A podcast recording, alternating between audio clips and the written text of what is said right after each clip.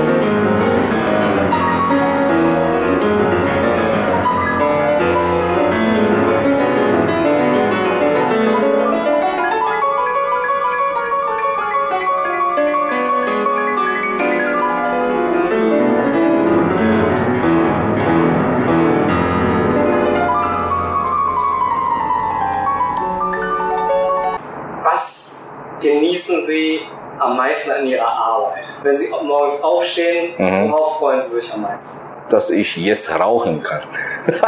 nee, Nein, ich freue mich immer auf, auf, auf jeden Moment, als ich äh, mit Musik zu tun habe. Nicht unbedingt, dass ich zu dirigieren habe oder zu spielen habe. Äh, manchmal auch, wenn ich an, an der Musik denke. Äh, ich war in 96 nach Düsseldorf gegangen und bis zwei- 2018. Ich war 22 Jahre in Deutschland und, und ich fühle mich einfach wie zu Hause in, in Düsseldorf. Ich nutze natürlich also jede Gelegenheit, wo ich äh, als, als Gastdirigent äh, auftrete, womöglich so chinesische oder taiwanesische Kompositionen oder äh, Instrumentalisten vorzustellen und so. So in der jüngeren äh, Generation, es gibt so äh, viele Komponistinnen, die sind genial, so Yan Mingshou zum Beispiel oder oder Li Yuanzhen, also nur so dieser oder Zhao Yiwen, nur um die drei zu nennen. Also es gibt so mindestens 10, 20 Komponistinnen.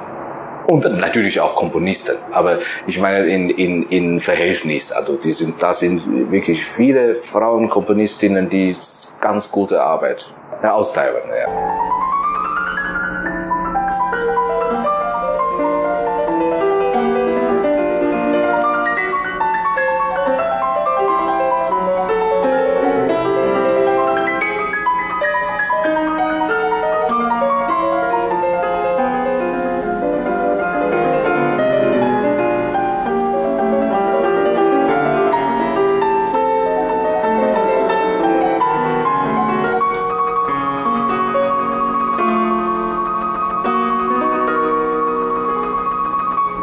Also ich fühle mich immer nicht genug. Also ich sollte noch mehr arbeiten oder mehr, mehr wissen.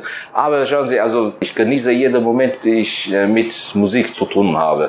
Und das heißt, also in jeder Probe, Probenzeit, also äh, von, von der ersten Probe bis zur Aufführung. Und wenn wir alle gemeinsam in, im Konzert stehen oder zusammen spielen, und wenn, wenn die Proben gut gegangen waren, dann, dann hat es sich gelohnt. Also wenn es nicht so gut, dann, also das heißt also bei, bei jeder Gelegenheit, also bei jedem Auftritt, äh, Auftritt, jeden, jeden Konzert, versuche ich also diesen Moment zu bekommen.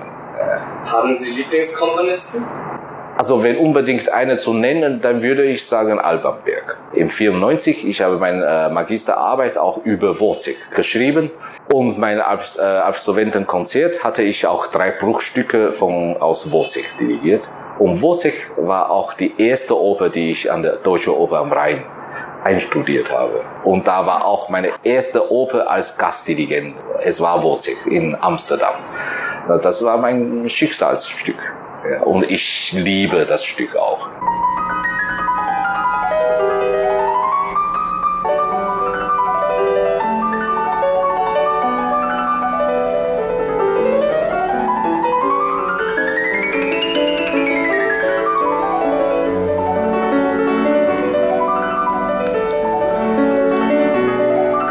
Also in Deutschland äh, auch auch wie vorher äh, in Wien. Also ich fühle wirklich, also dass die klassische Musik einfach da ist. Also man vielleicht man ist in klassischer Musik geboren und da ist einfach da und so man muss nur äh, die Musik herausbringen.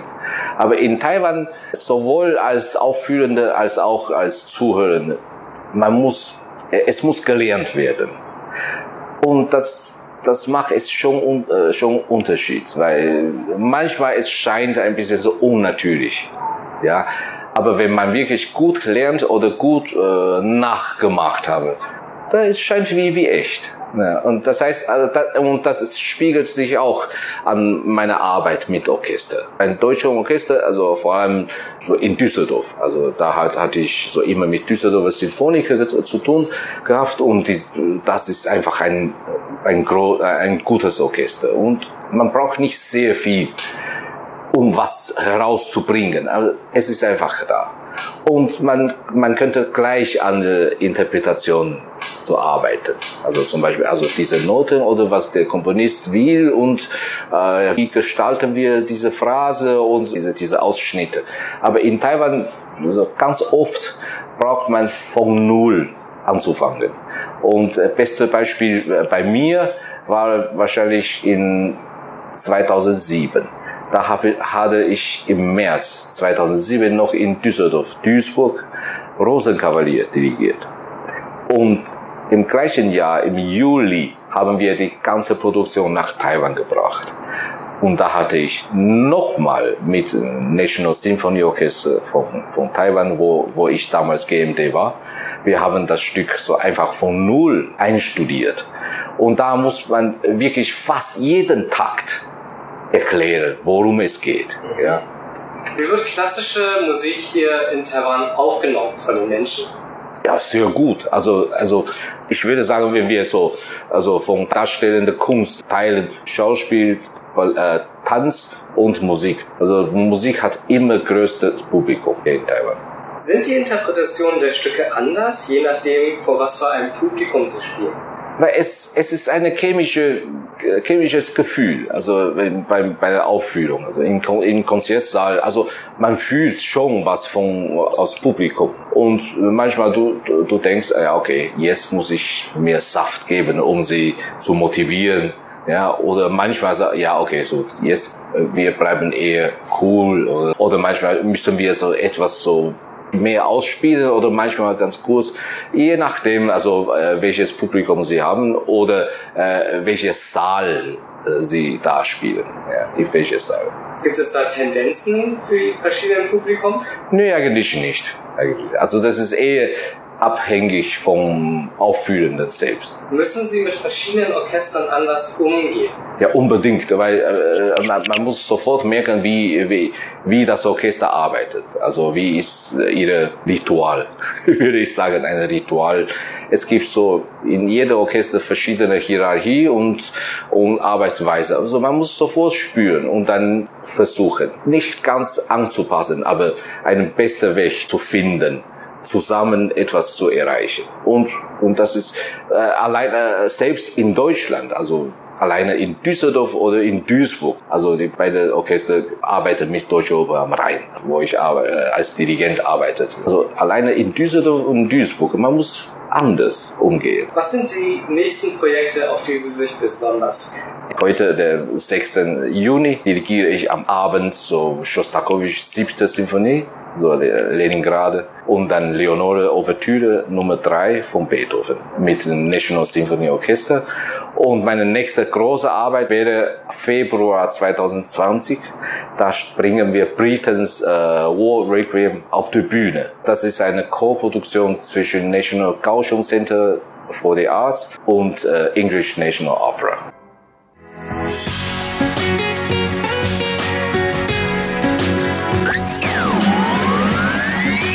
Radio Taiwan, international aus Taipeh.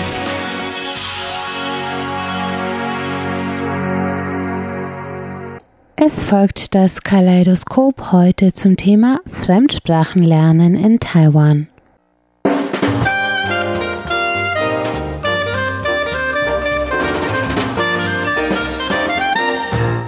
Herzlich willkommen, liebe Hörerinnen und Hörer, zu unserer Sendung Kaleidoskop. Am Mikrofon begrüßen Sie Sebastian Hambach. und Chobi Hui.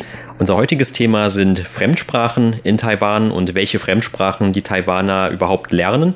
Es dürfte mittlerweile ja bekannt sein, dass die Taiwaner an sich oder viele zumindest auch schon selbst sehr multilingual sind, also schon mehrere Sprachen sprechen normalerweise. Und zwar liegt das an der großen Sprachenvielfalt, die es hier in Taiwan gibt, an den vielen Muttersprachen, die man heutzutage ja auch als solche anerkennt und die auch alle zumindest der Theorie nach einen gleichen hohen Status haben sollten. Dazu gehören natürlich neben dem Hochchinesischen oder Mandarin auch das Taiwanische oder die Sprache der Hakka und dann auch die Ureinwohnersprachen, von denen es ja mindestens 16 anerkannte Ureinwohnervölker gibt und alle diese Völker sprechen sehr unabhängig voneinander ganz andere Sprachen, die auch nicht untereinander verständlich sind, also die wirklich schon sich sehr stark voneinander unterscheiden. Nicht nur das, in den letzten Jahren haben wir natürlich auch noch einige Zuwanderer gehabt in Taiwan, die auch teilweise eben ihre Sprachen und Spracheinflüsse mitgebracht haben, vor allem aus dem südostasiatischen Raum. Aber es gibt natürlich auch noch, was die Taiwaner selbst dann in der Schule oder in der Universität lernen, als erste Fremdsprache. Und da ist eigentlich auch heute immer noch das Englische an allererster Stelle, aber es hat auch einige Veränderungen in der letzten Zeit gegeben, unter anderem eben auch aufgrund dieser neuen Einflüsse kultureller Art oder auch politischer Art und geografischer Art.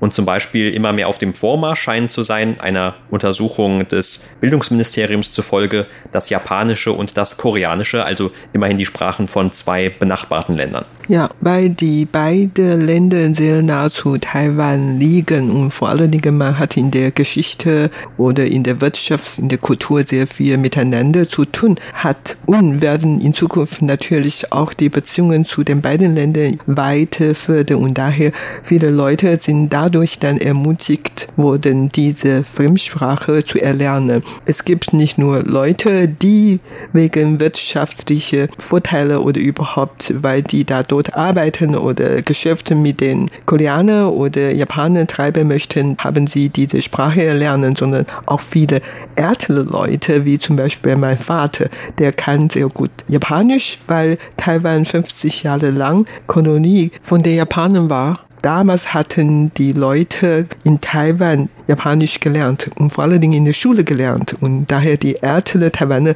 können meistens diese Sprache sehr gut.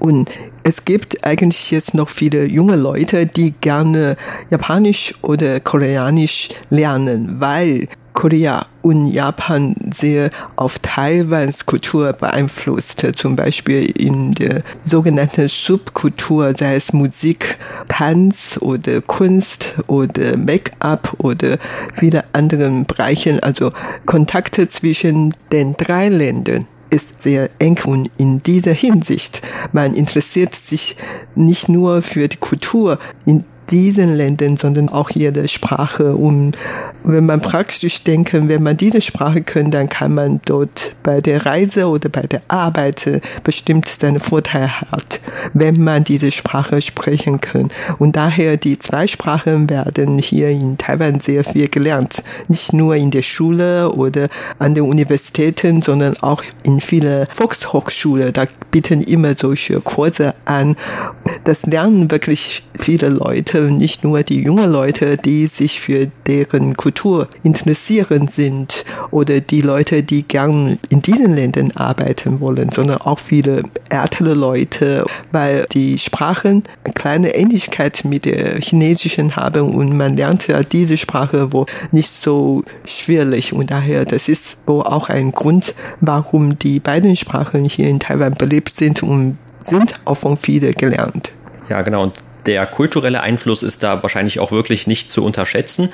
Und zwar diese ganzen zum Beispiel Comicbücher, die es ja aus Japan vor allem gibt hier in Taiwan oder auch die Musik, vor allem vielleicht jetzt eher aus Südkorea, die hier in Taiwan ja auch sehr viel gehört wird und die jeweils damit verbundene Kultur, die Berühmtheiten, die haben schon eine große Auswirkung und man spricht ja auch in Taiwan zum Beispiel von den Japan-Fans oder von den Korea-Fans und die, wenn sie eher jünger sind und noch die Möglichkeit haben, auch in der Schule oder auf der Universität eine Fremdsprache zu lernen, entscheiden sich dann oft auch aufgrund dieser kulturellen Einflüsse mit zumindest dafür dann eine dieser Sprachen zu lernen.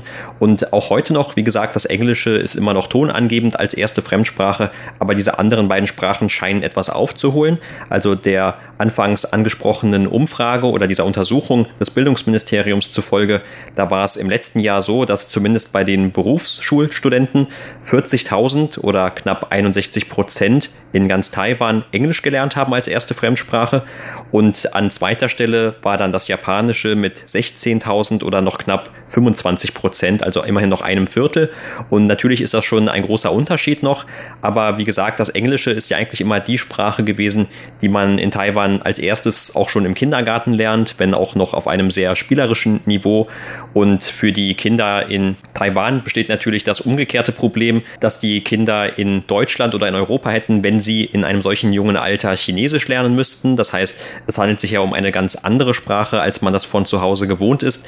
Und die Lernhürden gerade am Anfang sind natürlich dann auch entsprechend hoch. Also anders als dann vielleicht beim Japanischen das der Fall wäre, wie du gerade gesagt hast. Da gibt es dann zumindest bei den Zeichen oder vielleicht hier und da bei der Aussprache auch noch einige Ähnlichkeiten und man kann vielleicht auch einfachere Eselsbrücken sich bauen, um dann die Sprache etwas einfacher zu lernen. Aber das Koreanische hat diesen Vorteil eigentlich auch nicht unbedingt und die Taiwaner sind trotzdem immer mehr dafür, diese Sprache auch zu lernen, auch wenn es im Vergleich zu den anderen beiden großen Sprachen Englisch und Japanisch noch weit ins Hintertreffen gerät. Allerdings, es gibt natürlich auch, wie du eben schon gesagt hast, noch einen anderen Grund, warum das Japanische ja schon eine Geschichte hat hier in Taiwan, wegen dieser Kolonialzeit, die 50 Jahre angedauert hat, zwischen 1895 und dann dem Ende des Zweiten Weltkriegs 1945. Eigentlich war es ja zu der Zeit auch nicht so, dass die Japaner immer sehr stark und sehr intensiv von den Taiwanern gefordert hatten, dass sie Japanisch lernen. Das war eigentlich erst in den letzten paar Jahren dieser Zeit so. Und dort haben dann auch immer mehr Taiwaner diese Sprache gelernt. Aber das sind natürlich auch noch die Taiwaner, die heutzutage aus dieser Generation am Leben sind und die natürlich auch deshalb noch etwas Japanisch sprechen können. Als dann nach dem Krieg die neue Regierung kam, da hat sie ja von den Taiwanern innerhalb sehr kurzer Zeit verlangt, dass man wieder Chinesisch lernt. Also damals gab es ein Ziel, kurz nach dem Krieg, dass man innerhalb von einem oder anderthalb Jahren komplett auf das Japanische verzichten können sollte und dann auch wieder in der Schule komplett nur noch Chinesisch lernt. Und dann auch zum Beispiel die Zeitungen oder die Bücher, die gedruckt wurden, die sollten dann alle komplett wieder auf Chinesisch sein. Da war dann dieser Umkehr dieses Sprachenlernens und dieser Import einer neuen Muttersprache, das jetzt eben nicht mehr Japanisch war, sondern das Chinesische, das sollte dann alles ganz schnell gehen. Aber bis heute gibt es auch noch ältere Leute, vor allem die Opfer der damaligen Regierungszeit waren, nach dem Zweiten Weltkrieg, die sprechen auch nur aus Protest noch Japanisch und nicht Chinesisch, weil für sie eben dieses Chinesische in Verbindung steht mit der unterdrückerischen Zeit dieses Einparteienstaats. Also wenn man heute die Gelegenheit hat und noch diesen alten Zeitzeugen zuhören kann, dann sieht man eben oft, dass sie einfach nur auf Japanisch sprechen wollen. Das heißt, welche Sprache man spricht, das hat oft auch mit der Ideologie zu tun oder ist auch beeinflusst von der politischen Entwicklung. Also während der japanischen Kolonialzeit sprach man hier in Taiwan Japanisch und dann später, als die Festlandchinesen ankamen, dann sprachen die Leute oder lernt man hier schnell noch Chinesisch und wenn man diese Regime nicht mag, dann sprach man dann Taiwanisch oder Japanisch, was auch immer. Und in der letzten Zeit hat die Regierung sich für die Südwärtspolitik eingesetzt. Also mit der Südwärtspolitik denkt man eigentlich an die Länder in Südostasien. Asien. Einige Sprachen, die dort gesprochen worden sind, werden jetzt auch in Taiwan wieder gelernt. Also man lernt diese Sprache von sich aus, weil man eine Ansicht hatte, dass man später vielleicht dort arbeiten oder Praktikum machen oder studieren kann. Auf der anderen Seite ist das Erlernen dieser Sprachen auch von der Regierung befördert und so lernen tatsächlich im Moment sehr viele Leute in Taiwan Thailändisch, Indonesisch, Vietnamesisch und so weiter. Also solche Kurse kann man jetzt oft belegen, sei es jetzt im Internet oder in den Schulen oder in den Volkshochschulen. Nicht nur die ursprüngliche Taiwaner, sondern auch die zweite Generation solcher Leute, also viele Vietnamesinnen zum Beispiel, sind inzwischen mit Taiwaner geheiratet und sind nach Taiwan eingewandert. Und deren Kinder können jetzt in solche Kurse oder sogar in der Schule ihre richtige Muttersprache erlernen. Und daher in Taiwan dann werden tatsächlich immer mehr fremde Sprache gesprochen. Ja, genau. Und diese neue Südwärtspolitik ist ja auf der einen Seite eine Vorstellung oder eine Initiative der jetzigen Regierung, um den Kontakt mit diesen südostasiatischen Ländern zu verstärken und auch um sich ein bisschen von China abzuwenden, damit man nicht vielleicht die eigene Wirtschaft so sehr abhängig hat nur von China. Und es wird auch erhofft, dass man durch diese bessere Anbindung oder eine intensivere Anbindung an diese Länder in Südostasien oder auch in Südasien und dem Pazifik, die Länder gehören ja eigentlich auch noch dazu, dass man dann dort etwas auch diese Wirtschaftsschwerpunkte hin verlagern kann.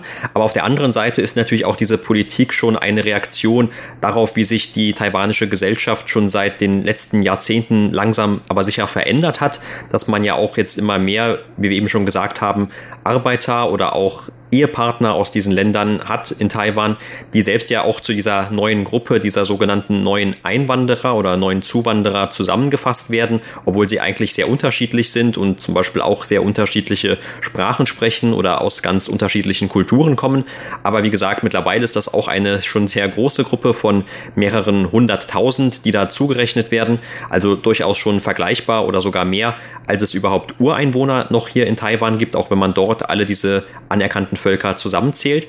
Aber deshalb ist es eben auch so, dass man jetzt versuchen möchte, den Kindern dieser Familien oder auch dieser gemischten Familien, wenn jetzt zum Beispiel in einer Familie, wo die Mutter zum Beispiel aus Vietnam kommt und der Vater aus Taiwan, dass man dann auch hier eben dem Kind dann ermöglicht, Vietnamesisch zu lernen in der Schule, weil das wahrscheinlich zumindest zum Teil auch tatsächlich noch zu Hause gesprochen wird.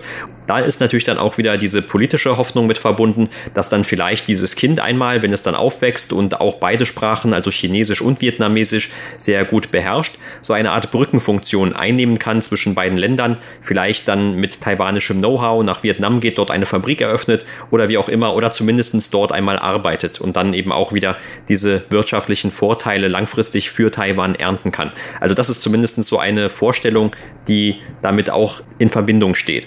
Wie gesagt, nun lernen die jungen Leute eifrig Indonesisch, Vietnamesisch und Thailändisch, weil die hoffen, dass die dann irgendwann mal in diesen Ländern arbeiten oder Schule besuchen, Universität besuchen oder Praktikum machen können. Und wie gesagt, das ist auch gern gesehen von der Regierung in Taiwan. Aber auf der anderen Seite, es gibt natürlich immer einige klassische, traditionelle Fremdsprache, die hier am meisten gelernt werden. Abgesehen von Englisch, dann Französisch, Deutsch, Spanisch, Japanisch. Wie gesagt, das lernen immer noch sehr viele Leute und so weiter.